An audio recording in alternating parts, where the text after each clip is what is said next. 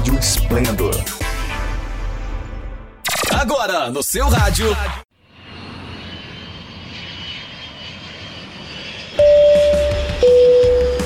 Está no Aro! Dicas de viagem do Melhores Destinos. Trazendo sempre uma nova dica de lugar para visitar, atrações, roteiros, restaurantes, hotéis e passagens. Tudo para você viajar mais e melhor, pagando menos. Você ouve aqui no Dicas de Viagem do Melhores Destinos. Se tem uma coisa que a pandemia nos ensinou, é que dá para trabalhar de casa. Mas e quando a situação se normalizar e pudermos viajar livremente por aí de novo? Será que vai valer a pena trabalhar de casa, casa ou de qualquer outro lugar do mundo? Ser um nômade digital é basicamente isso. Com acesso à internet, qualquer lugar pode ser seu escritório. E a boa notícia é que alguns países estão plenamente adaptados para esse novo tipo de profissional. Alguns até oferecem visto de trabalho. Cidades inteiras ficaram famosas por serem bases temporárias, onde você vai ter acesso à internet rápida, espaço de coworking, hospedagem e alimentação barata tudo o que você precisa para começar a trabalhar num novo lugar. Mas se você está na dúvida de por onde começar, confira com a gente os 5 destinos mais procurados por nômades digitais, seus prós e contras e algumas alternativas. Em primeiro lugar, Chiang Mai. Essa cidade ao norte da Tailândia, bem longe das praias e mais perto das montanhas, é conhecida como paraíso dos nômades digitais. A razão é simples: essa é provavelmente a cidade mais conveniente do mundo para se viver. Em que outro lugar você chegaria sem reservas no aeroporto, em 15 minutos está no centro da cidade, enquanto plaquinhas de apartamentos sendo alugados a partir de 100 dólares o mês.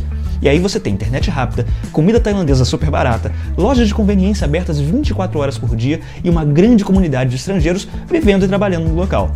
Chiang Mai é conhecida como a capital dos nômades digitais. Apesar de ser uma das maiores cidades da Tailândia, ela aparenta ser bem menor, o que dá um ar todo especial de cidades do interior. No entanto, o que ninguém te conta sobre Chiang Mai é o seguinte: a cidade está começando a ficar saturada de estrangeiros. A vida noturna não é lá muito agitada, e de janeiro a março, a qualidade de ar pode ficar seriamente comprometida.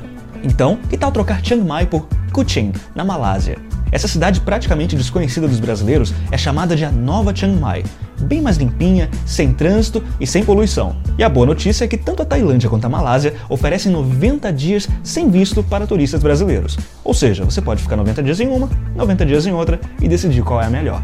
Outra queridinha dos nômades digitais é Bali, na Indonésia. A Ilha dos Deuses é famosa por atrair muitos trabalhadores remotos, que se encantam com os escritórios compartilhados em frente à praia ou campos de arroz. O destino mais famoso da Indonésia vem resolvendo os gargalos da internet e agora a conexão está bem mais rápida. Além disso, existe uma grande comunidade de brasileiros vivendo lá, e é fácil encontrar churrasco e até açaí. O lado negativo de trabalhar remotamente em Bali é que o clima quente e úmido pode matar sua produtividade. Os barzinhos em frente à praia também são uma constante distração. Outro detalhe é que o transporte público não é lá muito eficiente e você vai acabar sendo obrigado a alugar uma moto caso queira se deslocar pela ilha.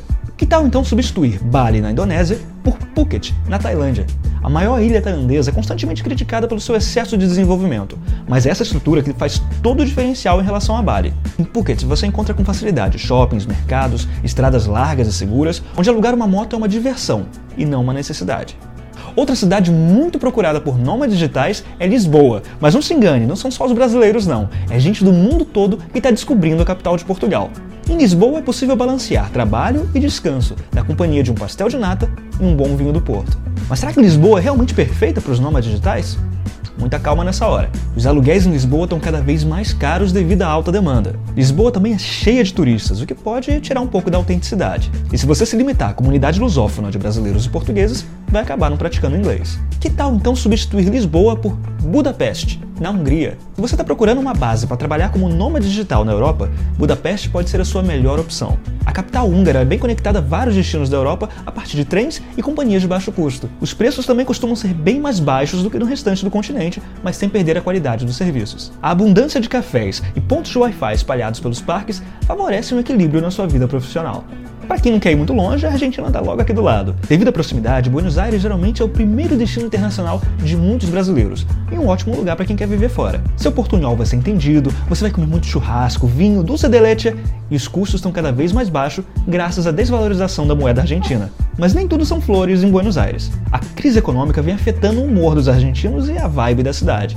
Alguns bairros podem ser um pouco inseguros e decadentes, e vegetarianos vão ter dificuldade de manter a dieta. Então você pode cambiar a Argentina pelo México.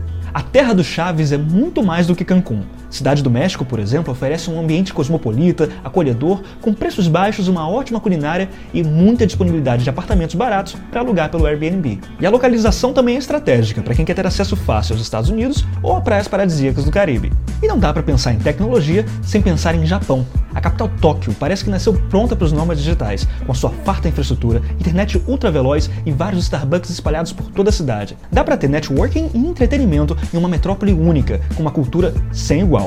O Japão é outro país, é outro mundo. Mas acredite se quiser, Tóquio também tem uns probleminhas. As opções de acomodação são escassas, geralmente muito caras e claustrofóbicas. Poucas pessoas falam inglês e a comunicação pode ser um problema. Fazer amigos também é um pouco difícil e você pode acabar se sentindo muito solitário. Que tal então trocar Tóquio por Seul, na Coreia do Sul?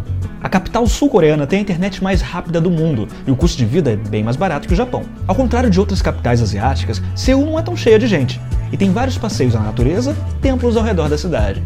Mas vale lembrar que todas essas cidades são perfeitas para os nômades digitais que procuram lugares a curto prazo. Isso é, um, dois, três meses, alugar um apartamento temporário, ficar lá por um tempo trabalhando e depois partir para outro lugar.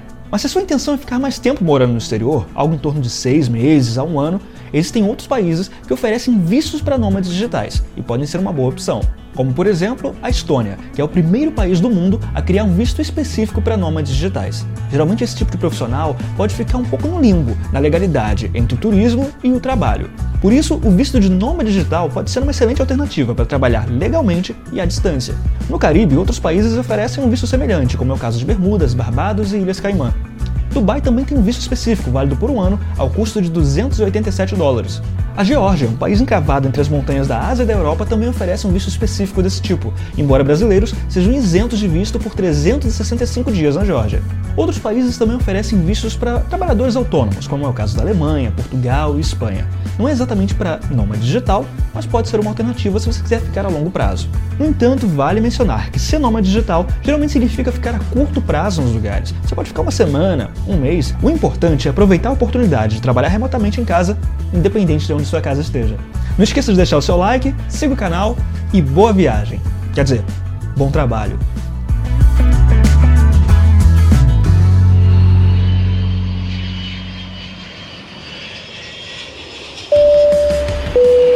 Você acabou de ouvir Dicas de Viagem do Melhores Destinos. Tudo para você viajar mais e melhor, pagando menos. Você ouve aqui no Dicas de Viagem do Melhores Destinos. Se liga aí, a qualquer momento tem mais.